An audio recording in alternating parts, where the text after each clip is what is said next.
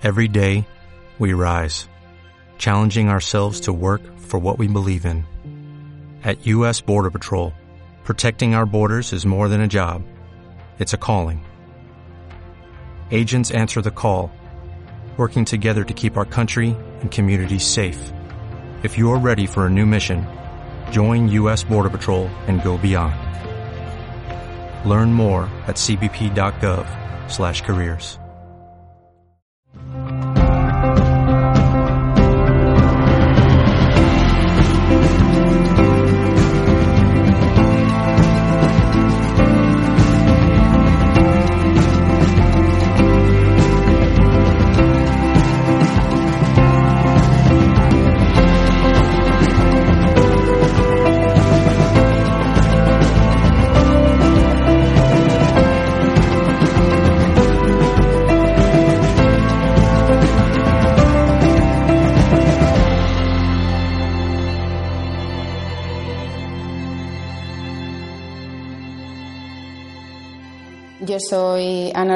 Soy psicóloga, soy acompañante en bioneuroemoción, soy terapeuta en hipnosis y regresiones y en algunas otras cosas más.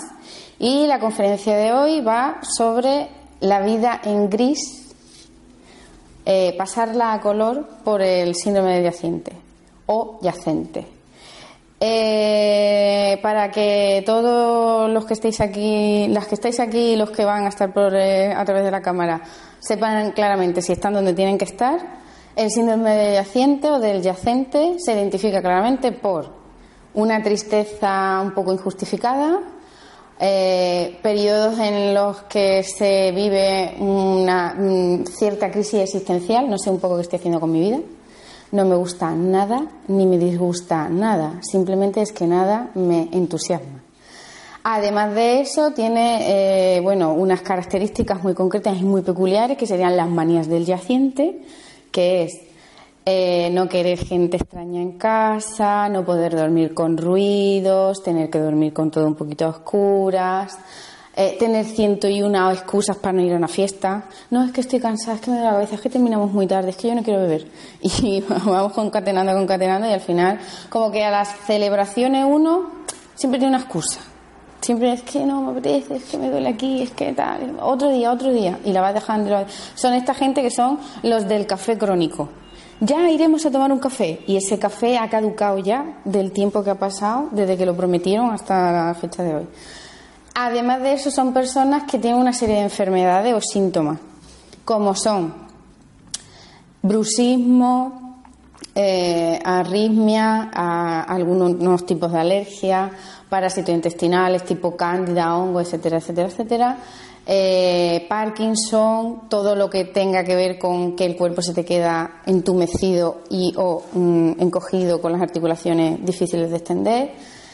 Eh, además son personas que tienen una estética concreta porque son gente que van o eh, digamos a la rama de lo gótico de oscuro y tal y no sé qué o muy sobrio siempre, no le gusta llevar colores chillones, más bien nos vamos a, los tonos marrones, oscuros, grises, no sé qué.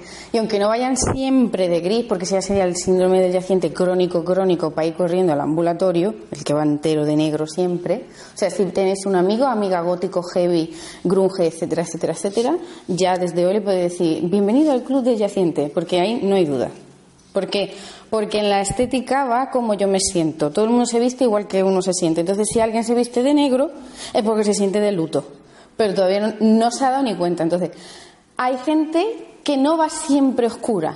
Pero si va la parte de abajo oscura, la parte de arriba oscura, la parte de arriba oscura, la parte de abajo clara. O sea, hay oscuridad alrededor mía.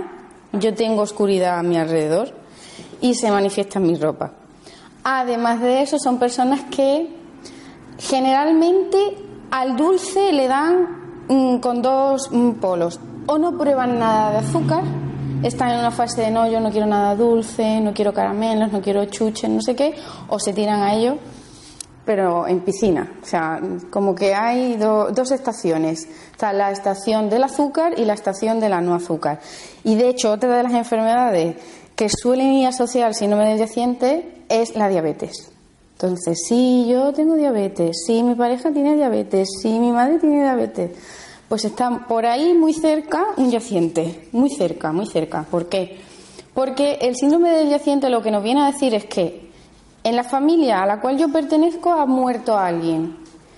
¿Cómo? Da igual. La cuestión es cómo lo han vivido los que, los que están y los que han quedado vivos, que es de forma repentina, impactante, injustificada, por ejemplo, personas que mueren muy jóvenes, personas que mueren en un accidente, personas que mueren siendo bebés o niños, abortos, todo eso, que en cada casa hay alguno de eso, hay una persona del árbol que viene a sustituir simbólicamente a esa persona y entonces padece lo que es el síndrome del yaciente del yacente.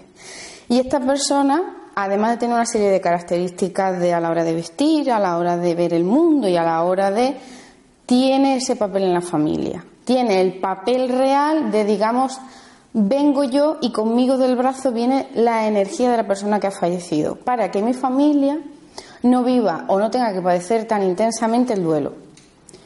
Entonces, son personas que generalmente eh, o están muy tristes, están tristes y no saben por qué. Es que no sé por qué, pero me entra una llorera y está uno ahí con unas ganas así un poco lúgubre, tal, las persianas bajadas, escuchando música así de violín y tal. O sea, son personas melancólico-flemáticas, lo que antes se llamaba así, ¿no? Y esta característica mm, realmente no responde a que le haya sucedido algo.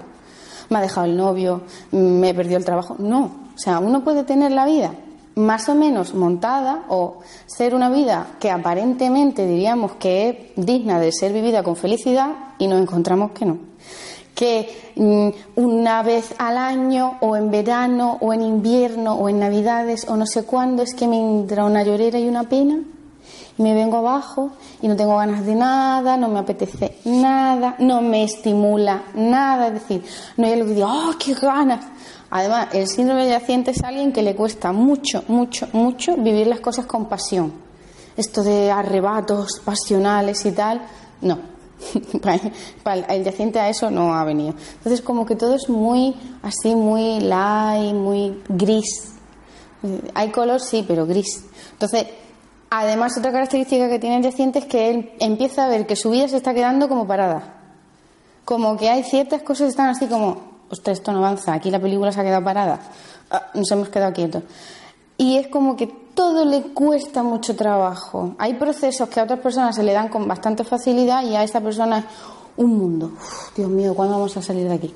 Porque están padeciendo el síndrome del yaciente. Entonces, hay una serie de características que nos van a decir mm, fácil, fácil, fácil si alguien es del club de los, del síndrome del yaciente. ¿Qué sucede cuando uno sabe que es del club? Bueno, pues que solo hay que ir a mirar en la familia quién se ha muerto, quién ha muerto, quién ha fallecido, teniendo en cuenta que caben dentro de la quiniela yo, mis hermanos, mis tíos, mis tío-abuelos y mi O sea, tenemos para elegir. tenemos para elegir. Quiere decir que no es solo porque es que en mi casa no se ha muerto nadie, estamos todos vivos, pero bueno, sí, se le murió un hermano a mi abuela. Ya está no vayan más lejos. Siempre son muertes que pillan a la familia con un pie eh, ¿eh? y se muere. Eh, de una enfermedad fulminante en la guerra, y aquí en España no ha muerto nadie en la guerra, o sea que imaginaos la cantidad de gente que por ahí siendo yaciente. muerto de forma injustificada porque lo han condenado como consecuencia de que lo han condenado, se ha muerto en la cárcel, etcétera, etcétera, etcétera. Es decir, son muertes que la familia no ha podido llorar, no ha terminado el duelo. El duelo tiene eh, históricamente nueve fases, nueve fases del duelo. Cuando llega la última ya no hay duelo. Eh, lo hemos superado, esto se ha sanado, no hay que volver a tocarlo ni heredarlo. Hasta la quinta fase del duelo es muy fácil que un duelo se quede así, estanco. Entonces, ¿cómo identificamos si en mi casa hay un yaciente con la fecha de nacimiento? Si yo nazco el mismo mes, tres meses antes seis meses antes o nueve meses antes, y ahora lo hacemos al revés. Tres meses después, seis meses después o nueve meses después de la muerte de alguien de mi casa, tengo todas las papeletas de ser yaciente de. ¿Por qué? Porque generalmente un duelo se suele sanar en un periodo de 6 a 18 meses. O sea, si a alguien se le muere un hijo, se le muere una pareja, se muere un padre, se muere quien sea, y está seis meses de duelo, es normal. Lo que no es normal es que le dure una semana. Y lo que no es normal tampoco es que rey muerto, rey puesto, que de eso también hay así. Entonces, cuando el duelo no se puede llegar a gestionar y no se termina antes de esos 18 meses, se convierte en un duelo crónico que puede durar toda la vida. Si en mi casa ha habido alguien que, por el fallecimiento de un ser querido, tiene un duelo crónico, mm, ¿qué montón de papeletas no hay de que vengamos a alguno a ser yacientes de? Porque digamos que es como que en esta familia no se ha podido superar la pérdida de fulanito, vamos a ver si sustituimos a fulanito y así la familia puede seguir avanzando y haciendo su vida y funcionar con normalidad, ¿no? Entonces, cuando vemos que hay alguien que tiene un duelo que lo que está es, digamos, mm, paralizado, frenado, un duelo que no se ha realizado correctamente, empieza a hacer cosas raras. Y cada cosa rara se hace en una etapa del duelo. Bueno, no sé si sabréis, si no lo sabéis yo lo recuerdo. Las cinco etapas del duelo básicas y las que contempla todo el mundo son la negación, la negociación, la cólera, la tristeza y luego la explicación. A partir de la quinta, que ya es la explicación, si la aplicación se integra y yo me la creo y yo la vivo como que es así, empezamos a sanar el proceso del duelo. Hasta ahí todo puede estar mm, en peligro y todo, en todo momento se puede quedar un duelo enquistado. Entonces, cuando una persona recibe la noticia de que un ser querido ha muerto, eh, lo primero que hace es negarlo. No. O sea, automáticamente. Es como que el inconsciente va a esa velocidad. No, es mentira. No se ha muerto. Negación total. Cuando un duelo se queda atascado aquí, en la negación, bueno, son esas personas mm, que te dicen directamente que esa persona se ha muerto 20 años después. No es que no está Y además no se les puede mencionar nada de esa persona. Tienen el duelo totalmente bloqueado y les puede durar toda la vida. Porque ahora, hasta que vayan pasando etapa por etapa, si se atascan en la primera, pues imaginémonos. En la segunda etapa, que es la de la negociación, eh, se da una cosa muy curiosa que eh, mi hijo, mi marido, mi padre no está muerto, se ha convertido en el cartel de Fer Azul, por ejemplo. Esta gente que dice, no, no, mi hijo eh, está aquí conmigo, pero no está en cuerpo. Y me digo yo, y no está en cuerpo y no tiene nada mejor que hacer que esté ahí pegado a ti. No se va por ahí a las Maldivas, ni a México, ni nada, se queda aquí, al lado tuya, sí. Entonces, ese, ese tipo de explicación, ese tipo de proceso que se da alguna vez en los duelos es cuando en la, en la fase de negociación, en la que, ¿y por qué mi hijo, con lo bueno que era, si no había hecho nada y no sé qué? Se queda bloqueado. Digamos, la persona no avanza. Entonces empieza a dar unas explicaciones un poco raras del tipo, no, mi hijo está aquí. Tú dices, vale, solo lo ves tú. Después de ese tipo de, de, de fase del duelo está la cólera que en la cólera es donde se atascan el 90% de los duelos. ¿Por qué? Porque no tenemos tendencia a expresar.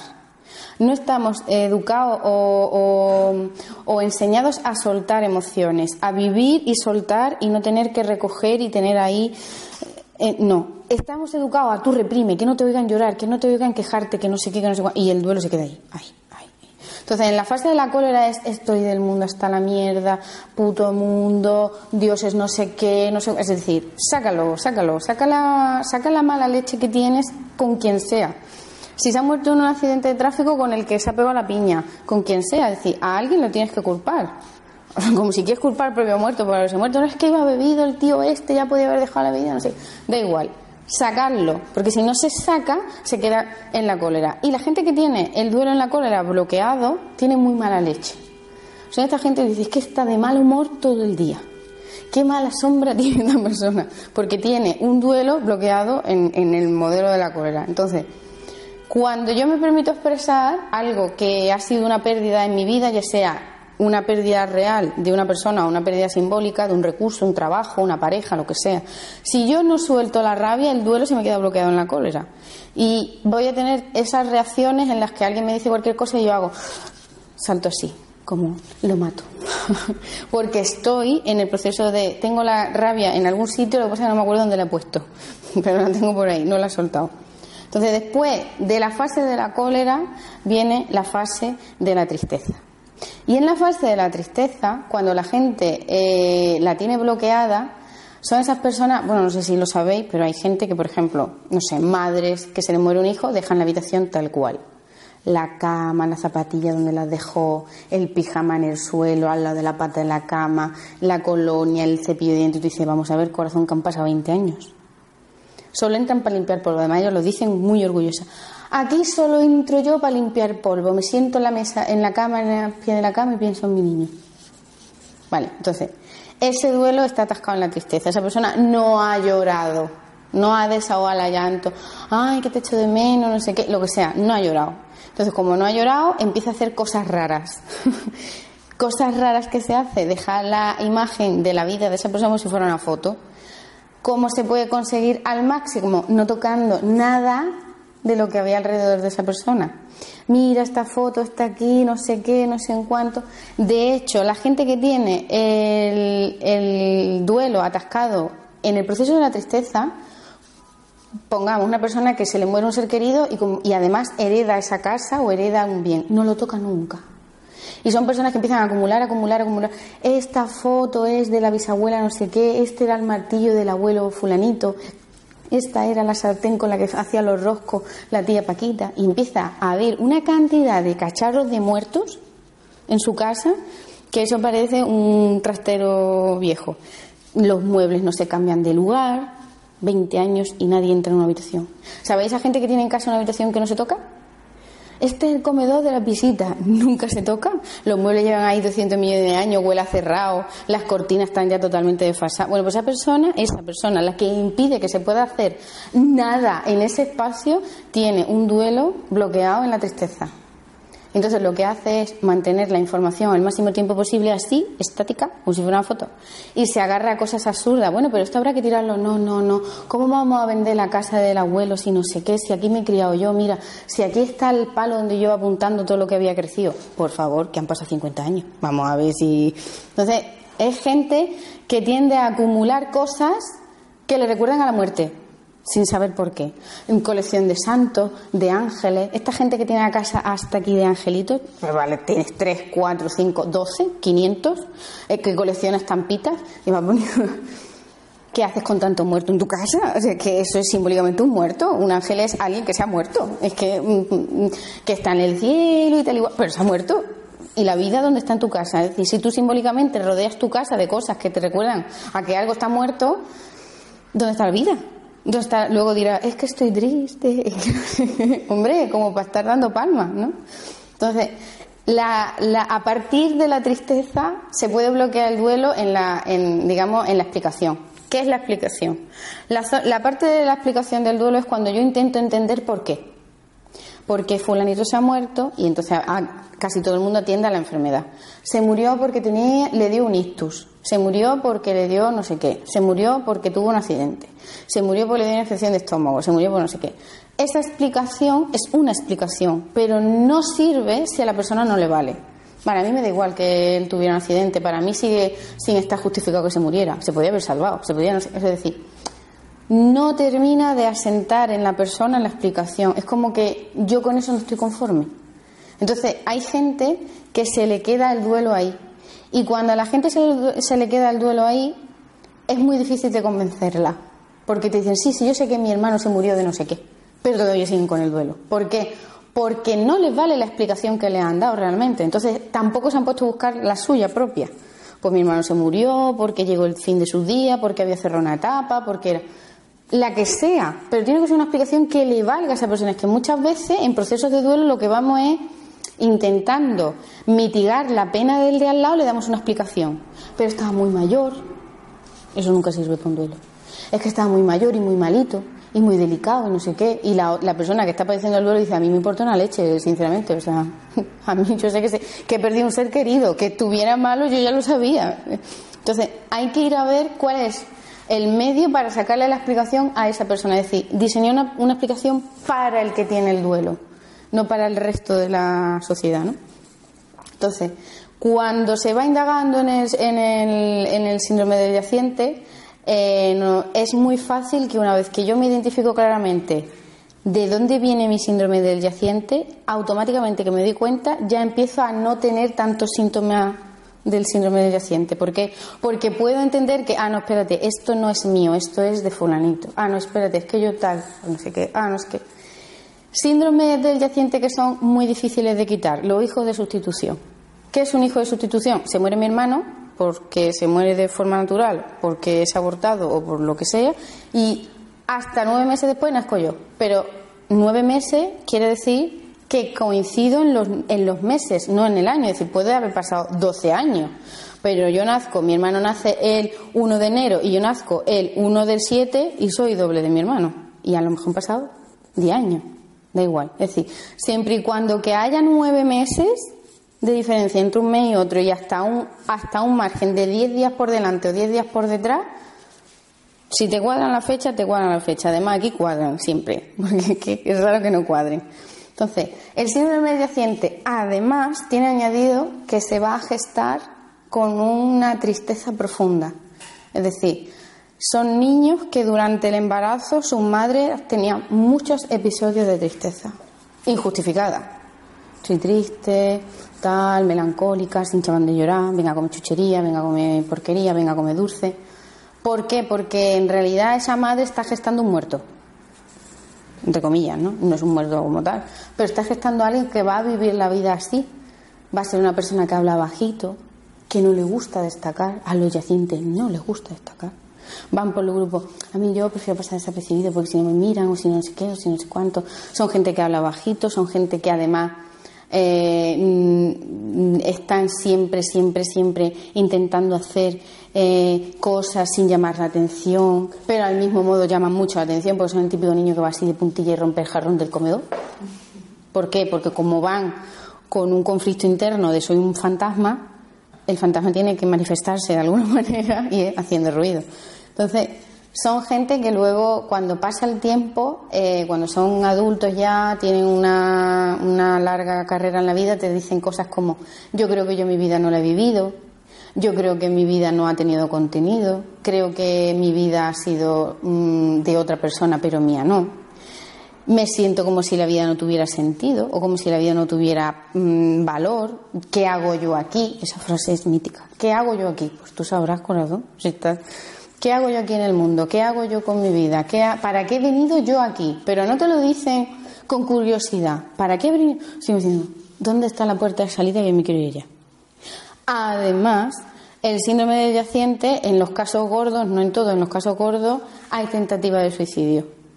Tentativa de suicidio o planteamiento recurrente. Yo, para lo que estoy haciendo aquí, mejor me muero. En, otro, en el otro lado, cuando llegue al otro lado, estaré estupendamente. Esto es una mierda, o sea, es decir, ellos hablan con su diálogo. Esto es una mierda y lo que van a hacer en el otro sitio es estupendo. Cuando me muera, entonces descansaré. Cuando nos... Y tú dices, jolín, qué bien se tiene tan muerto, porque. Entonces, el síndrome de yaciente, además, se pega. En el sentido en el que los yacientes atraen a más yacientes. Es como, van como una tribu urbana, porque se entienden muy bien. Y luego se pone música para llorar y lloran todos en una habitación con la, eh, están escuchando música y lloran. Es decir, es, es psicológica y socialmente enfermizo, porque ellos entienden que la tristeza y la falta de chicha en la vida es normal. Para ellos lo normal es eso. Y dice, mira, este está, el pobrecito está desquiciado, mira cómo va como una moto. No, hijo, es que se está vivo y tú estás así medio letargado, medio en nevera. Entonces, el, el hecho de ir a ver por qué yo tengo que ser yaciente, muy fácil. ¿Quién en casa ha vivido un duelo y no lo ha llorado, expresado o desahogado lo suficiente? Por ejemplo, el tipo de. Eh, yo conozco una señora que su abuela eh, tuvo hijos y justo al nacer murieron y era de una época en la que a los bebés después de muertos se le hacían fotos. O sea, ya podéis sumar dos más dos. Esta persona se ha criado con su abuela hablándole a las fotografías de sus tíos muertos. Pues es un yaciente. ¿Por qué? Porque dice, o sea, eh, pero siendo así, o sea, aquí en esta casa estas muertes no se han superado. Porque 40 años después de haber tenido a ese bebé que, ha que nace fallecido, no tiene sentido que yo le hable todas todos los días a esa foto y le diga, ay, mi niño, no sé qué, no sé cuánto, no sé qué. Perdona, o sea, vale que te acuerdes de él, pero que interactúes con él no tiene mucho sentido, ¿no? Entonces, son personas que empiezan a tener pensamientos mágicos. El día que yo me muera estaría esperando a mi hermano. Oye, el día que tú te mueras puede que haya alguien más interesante, ¿no? No, estaré allí esperando a mi hermano, mi padre, mi no sé qué. Además lo viven como con alegría. Cuando yo me muera, y, casi tú lo puedes ver con un brillito en los ojos, cuando yo me muera, fulanito me estará esperando al otro lado. Jolines, tía, y lo que te queda de vida. Y, y cuando tú estés vivo, ¿qué vas a hacer para vivir intensamente? Cuando te mueres, ya tocará el momento de morirse, no hay prisa. Entonces son gente que fantasean con lo que hay más allá mucho y lo tienen como súper idealizado, ¿no? Porque eh, cuando uno se muere se convierte en una persona maravillosa, tal. Yo le rezo a mis seres queridos y hablo con ellos. Síndrome yaciente. Pensamiento mágico y síndrome yaciente. Un poquito de, de las dos cosas, ¿no? Entonces, cuando, cuando se ve una persona en consulta que tiene este síndrome, suele ser una persona que además en su día a día ha padecido muchos conflictos de rechazo. Son personas que se han sentido o rechazadas o mal miradas o ignoradas por los grupos de iguales, compañeros, primos, familia. Son gente como que está la ovejita negra de la casa. Tú dices, que nos ponemos a hablar y yo parece que hablo otro idioma en mi casa. O que yo hablo y no me escuchan. O que yo hablo y es dice lo mismo mi primo y a ese sí, pero lo digo yo y... ¿Qué pasa? Entonces lo que yo digo no tiene, no tiene validez, no tiene peso. No, porque a nivel inconsciente en tu familia como si te hubieran muerto. Entonces, son gente que a lo largo del tiempo lo que se van creando es una atmósfera de soledad. Son personas que no lo pasan mal estando solas o que se regodean en la soledad. Estoy sola, es como en las películas esta que se va un tío a lo alto de la montaña, en una casa en la que no hay nadie, en su sofá, baja las persianas a un cuarto, así, una rajita de luz lo suficiente para no darse con los muebles, se sienta en el sofá y dice, aquí qué gustito estoy. ya cierra el féretro y, te, cantaremos un requiem o, o algo. Entonces, son personas que sin querer tienen una atmósfera muy triste, muy de luto, eh, muy, muy de lamento, les gustan canciones que los hacen llorar y tienen su recopilación de canciones para llorar y esas cosas. Hoy estoy así, me voy a poner en el YouTube un, disco de no sé quién y lloro un ratito. Hazlo al revés, es decir, si estás triste, ponte un CD de algo para alegrarte. No, ellos están bien en la tristeza, como que es su zona de confort. Esto es lo que me pertenece, la tristeza. Y además son personas que llevan muy mal la tristeza de los demás, se contagia muy rápido. Ay, por favor, no te pongas a llorar que me pongo yo a llorar. Ay, no sé qué. Son gente que cuando ven a alguien llorando no pueden evitar ir a ver qué les pasa. Ay, así que es como que les arrastra, les lleva. Porque es su propia pena reflejada en la pena de los demás.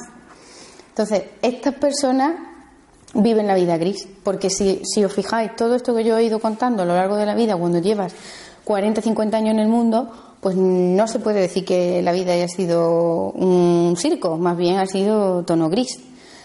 Y además son personas que dicen, y yo no sé por qué es así, pero esto no tiene arreglo.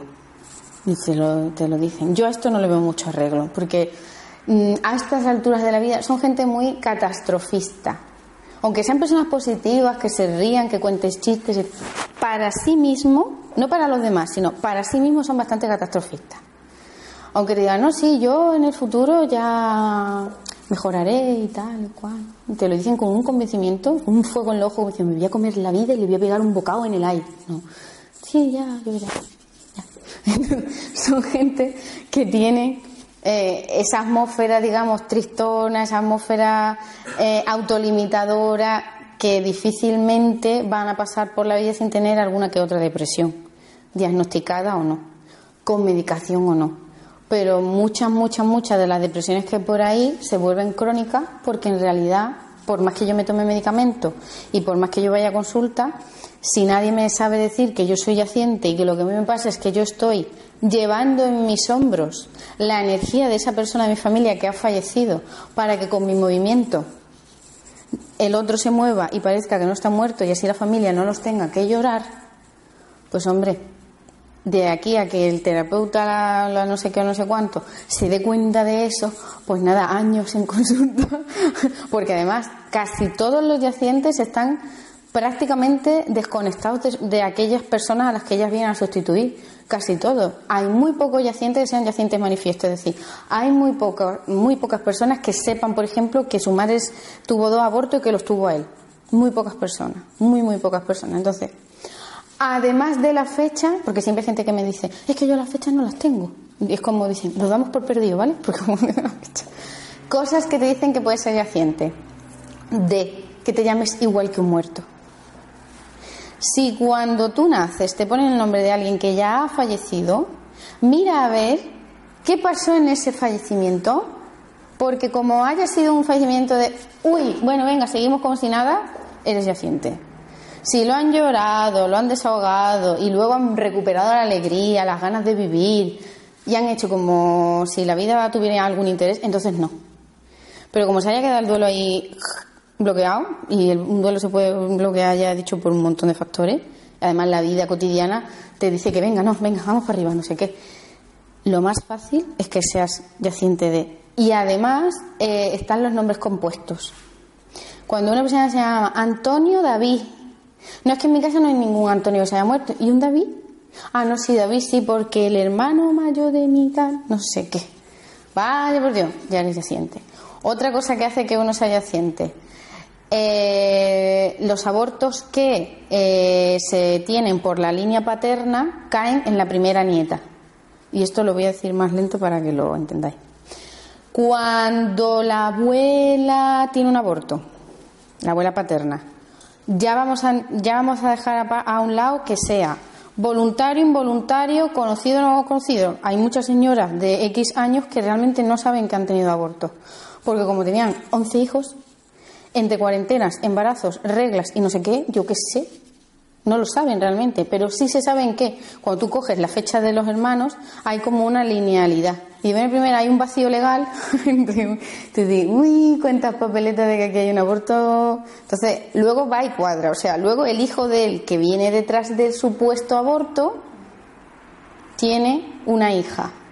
Pues a esa le toca ser el, yaciente. Toma, te la has comido tú. Si no lo es mi padre por ir justo detrás del bebé fallecido, lo soy yo. Y si no lo soy yo, lo es mi hijo. Es que es maravilloso. O sea, esto es sí, sí, sí o sí, pero aquí no se desperdicia nada. es decir, si aquí dentro del árbol queda un duelo por hacer, alguien va a pringar con él, seguro, seguro. Entonces, si mi madre tiene un aborto y yo nazco detrás de, mi de ese aborto, tengo muchas papeletas de ser un yaciente. Si yo nazco después de ese aborto y no soy yaciente, mis hijos tienen muchas papeletas de ser yaciente. Además, va mucho con el sexo de voy a ser yo varón yaciente de otro varón, voy a ser yo hembra yaciente de otra hembra. Va muy correlativo. Entonces, hay más formas que luego miraremos cuando hagamos el taller de ir indagando y sacando. Pero al final uno dice, mira, si el agua, si el agua suena es que algo me toca. Es muy fácil que la gente empiece a decir, pues yo sé que este es yaciente seguro, porque es que nada más que ver cómo habla, ver cómo se viste, ver lo que dice, ver no sé qué este es yaciente seguro, y este es yaciente seguro, y este es yaciente seguro. Si le preguntáis, no van a ser capaces de deciros que en su casa haya habido eh, abortos, por ejemplo. Pero a lo mejor le puedes ver, ¿cuál ha sido la gran tragedia de tu casa? Pues que, yo qué sé, a mi abuelo le mataron la familia a la guerra. ¿Y cuántos murieron? Doce. Pues nada más que hay doce candidatos para yacientes. O sea, que se pongan en tu casa a tener hijos que hay que, que, hay que rellenar a doce. Porque además Encima está el que, pobrecito mío, es el único heredero de un montón de gente, ¿no? Como los árboles van así, cada vez hay menos niños, cada vez menos niños, cada vez menos niños, como uno sea el único niño o casi de su familia, qué poco le va a faltar para que salga yaciente, porque es que nada más que estás tú, tú o tus hijos, no veas qué regalo. Entonces, si yo me permito hacer el duelo, me permito hacer aquello que mi árbol no ha podido hacer, sano esa parte y ya los demás no tienen que venir a ser yacientes de nada. ¿Por qué? Porque yo voy a hacer un duelo y no solamente voy a hacer un duelo, sino que voy a hacer un aprendizaje de cómo vivir e integrar de forma saludable la pérdida de algo, la pérdida de, esa persona que ha fallecido. Porque si estamos hablando de pérdidas económicas, de pérdidas de amores, de pérdidas de no sé qué, también lo voy a tener yo que padecer. O sea, al que le toque limpiar eso le toca, pero eso ya no es yaciente, eso ya el programa del árbol biológico para que he venido yo aquí. Tú has venido para darle la respuesta a la abuela que perdió el dinero, no sé qué, esas cosas, ¿no? Pero eso ya es agua de, otro río. hoy, que lo que estamos trabajando es el síndrome del yaciente, que yo me imagino que alguna habrá hecho sus matemáticas, ¿hay alguien aquí que tenga alguna duda y que quiera hablar ahora o callar para siempre? Venga, chicas, decir algo. Mm, lo que has dicho antes de cuando una madre. O sea, la madre, por ejemplo, mi abuela, ¿no? tiene un aborto y cae la primera hija, ¿podría caer la hermana, o sea, la segunda hija? Eh, a ver, eh, eh, mm, a ver si me he enterado. Tú quieres decir, nace la primera heredera y le cae a la segunda heredera. Claro, como tú has dicho antes. Sí, podría ser. Si podría... no le cae, le cae a la hija, a la primera hija. Podría ser, podría ser. ¿Por qué? Porque la segunda hija nace en fechas que están en sintonía con el fallecimiento de. O sea, la abuela tiene el aborto, fallece en marzo y yo nazco en marzo o en los meses que están en sintonía con marzo. Pues ya he mi hermana, que es la primera, no. Pero si yo no lo resuelvo, mi hermana va a tener un hijo que va a ser. ¿Vale? Porque la línea sucesoria, que esto es como los títulos nobiliarios, el primero cae, ¿sabes? si no hay nadie que tenga más eh, eh, simetría que yo, por ejemplo, si el bebé que fallece, vamos a suponer que estamos hablando de aborto, ¿vale? Si el bebé que fallece es el tercero de la casa y yo soy el tercero de mi casa, también me están sobrando papeletas. Me sobran todas. Con la primera que. Es que de hecho hay. En todas las familias hay un yaciente. Además se lo identifica. ¿Por qué? El que siempre está triste. Es esa persona que dice, pobrecito mío de mi vida, es que es un desecho de virtudes, que todo le pasa a esta criatura. Siempre toda, hay un cúmulo de tragedias a su alrededor que dices que no levanta cabeza a la criatura. Que no es que sea malo, que no, no, es que va todo a él, todo a él, todo a él. A los demás como que parece que la cosa medio le funciona, ¿no? Pero a ese, a ese no. No sé qué, no sé cuánto, la enfermedad, sale de un trabajo, le peleas con el jefe, peleas con los compañeros, no sé cuánto, le roban el coche. Bueno, es que, ya digo, una película de Almodóvar sin el sexo, pero una película de Almodóvar total. Entonces, entonces Seguramente cuando, cuando estudiamos cada caso empezamos a tirar y hay un montón de cosas por las cuales, y ya, como se le haya ocurrido a alguien, ponerle el nombre, decir, es que mi, mi tío murió y se llamaba Paco, y yo con mi, mi tío Paco me llevaba súper bien, una persona maravillosa, se murió de un cáncer de estómago, yo lo quiero mucho, y a mi hijo le he puesto Paco. Enhorabuena, has hecho a tu hijo yaciente. Ese es Total. Es decir, como haya habido una. Y además, esto siempre hay, porque es que no hay nada más que ser bueno para que cuando te mueras te echen de menos.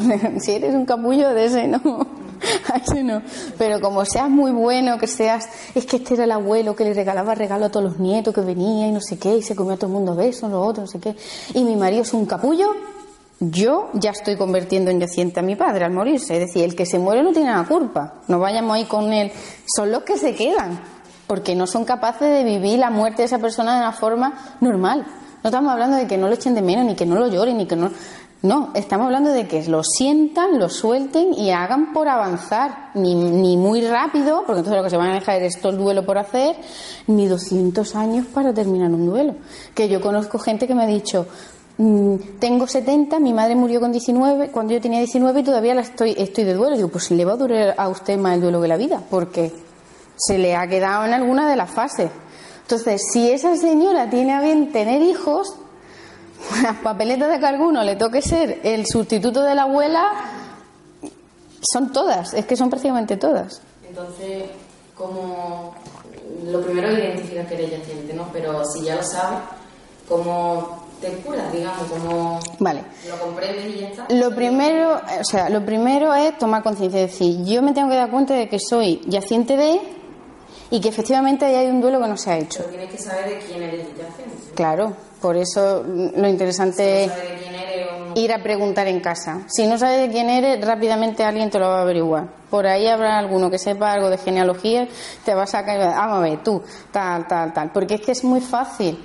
Además, el orden en el que naces, el sexo que tú tienes y el sexo que tiene el que, sea, el que ha fallecido eh, el nombre que te ponen, que eso también es tela. Y la fecha de nacimiento. O sea, es muy difícil que de las cuatro no tengas ninguna.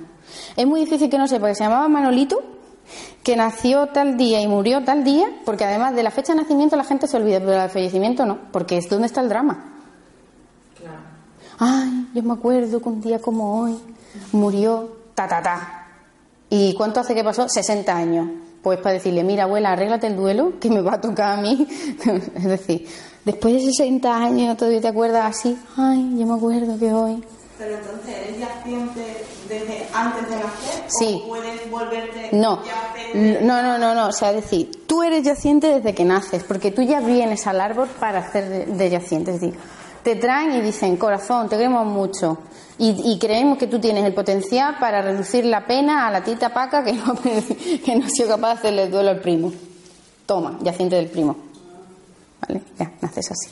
Entonces, lo que sí que se da, que eso ya es la repanocha, es que si ese yaciente llegó a vivir, en la fecha en la que se fallece, por ejemplo, supongamos un señor que muere con veintipoco años, es poco señor, muchacho, lo matan en la guerra, no sé qué, tiene un accidente de tráfico. Cuando tú tengas esa edad, ten cuidado, porque te puede pasar cualquier cosa. Porque como eres el yaciente de, tienes que vivir algo muy parecido y sobrevivir para que la familia diga, ay, mira, qué alegría que esta se ha salvado y el otro se murió, pero esta se ha salvado.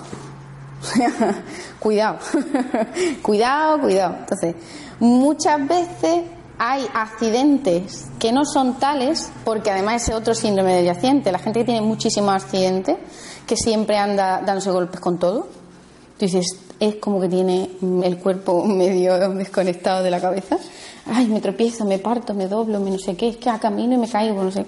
Esos son yacientes. O sea, esos que no vayan a preguntarle a nadie del árbol, y esos son yacientes. Porque es como que no están vivos. Van como, ay, la tierra no me pertenece, mis pies no apoyan bien en eso. Como que estoy así como poseído en el cuerpo de otro, ¿no?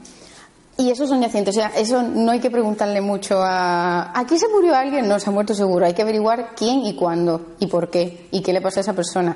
Y sobre todo, quién estaba vivo cuando esa persona se murió, que o bien hizo como que no le pasaba nada, que de eso así, o bien se ha pegado de pena toda la vida. Entonces, si vosotros tenéis seres, mm, seres queridos mayores que tienen todavía memoria, le podéis preguntar, abuela, abuelo, ¿tú a quién echas más de menos? Lo marcáis en rojo y lo investigáis. Fecha de fallecimiento, no sé qué, no sé qué, porque podéis ser yaciente.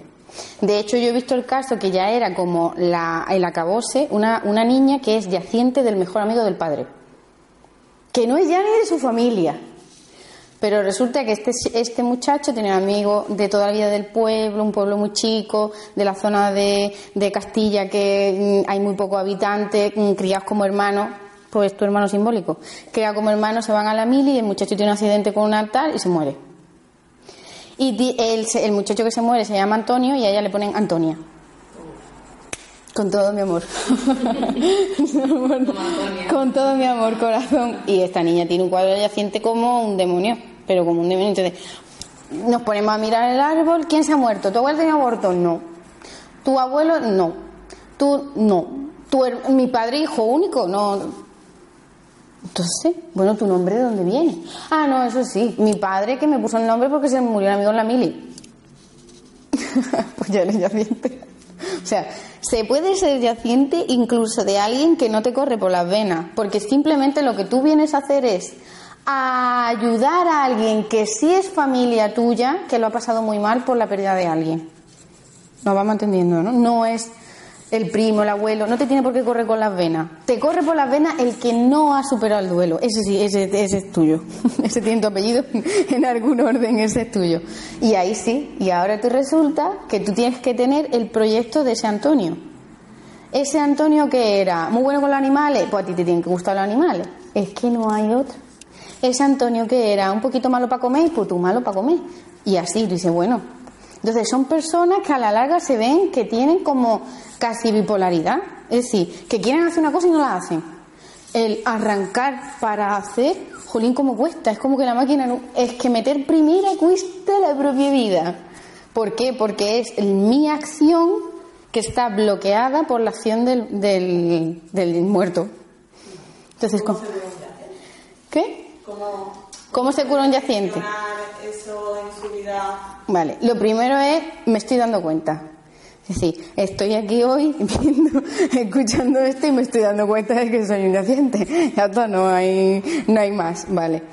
Cuando uno se da cuenta de eso, lo primero que tiene que haber es dónde está la necesidad en mi familia sanguínea de, de, dejar en paz una, la pérdida de alguien, el duelo de alguien. ¿Dónde está esa necesidad? Es decir, ¿quién se ha quedado llorando todavía? ¿O quién no ha llorado nada? Porque tampoco es normal que se muera un hermano de alguien y no lo llore. No es que en mi casa, como éramos 12, pero tu hermano.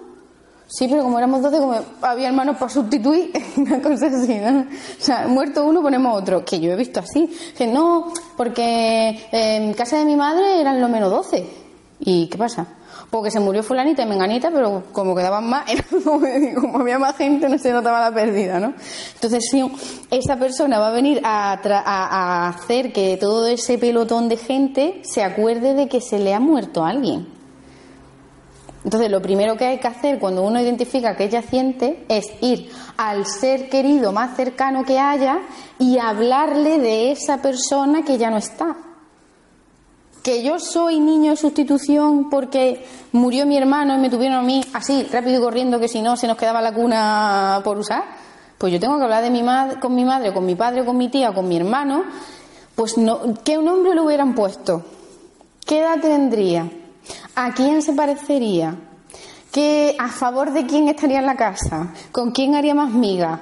¿Qué, le hubiera parecido tal cosa? No sé, la, separación de no sé quién, no sé cuánto no sé qué, que papá resultara tener un amante, yo qué sé, lo que fuera, ¿vale?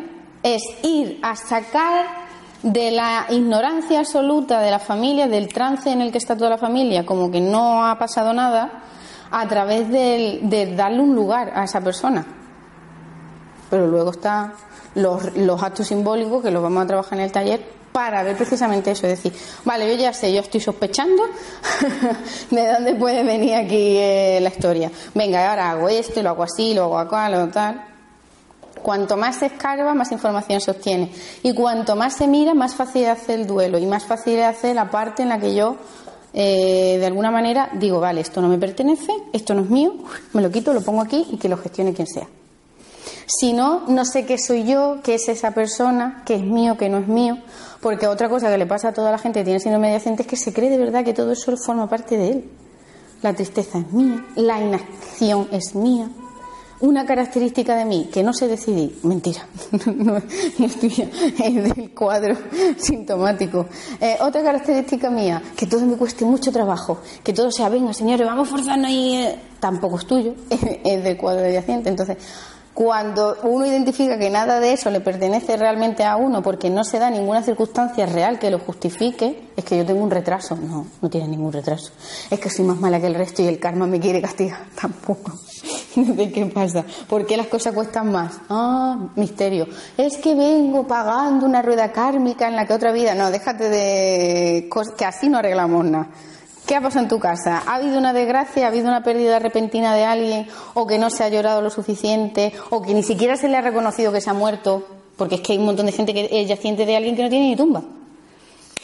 Ha rey puesto rey muerto. O sea, es que, es que es imposible. Entonces, ¿cómo haces tú ¿Cómo haces tú para darte cuenta así de forma espontánea que tú eres yaciente de alguien que en casa ni se menciona que existe? Hasta que no te pones a investigar, a indagar, a preguntar a la abuela, a la tía, a la prima, a, los que quedan. ¿Qué ha pasado aquí? ¿Dónde está el problema? ¿Dónde está? Y luego está el caso de que me dice que no tiene a nadie. Hay casos de personas que me dicen, no tengo a nadie. Digo, vale, ¿dónde está la gran pena en tu vida? Pues mi gran pena es que mi novio de los 16 me abandonó y no sé qué. Mentira. Es decir, en ausencia de un referente que justifique esa pena, tu inconsciente te va a decir que toda esa cantidad de pena viene de un factor que a otra persona le ha dado igual. Más o menos. Es decir, un suceso en tu vida que tampoco es para cortarse las venas y sin embargo esa persona que no tiene referentes porque ya no tiene contacto con su familia, le vive una, una pena y una tristeza horrorosa. porque Porque esta cantidad de información yo la tengo que poner en algún sitio. Entonces la pongo, como soy yaciente, la pongo en un, suceso que ha pasado en mi vida.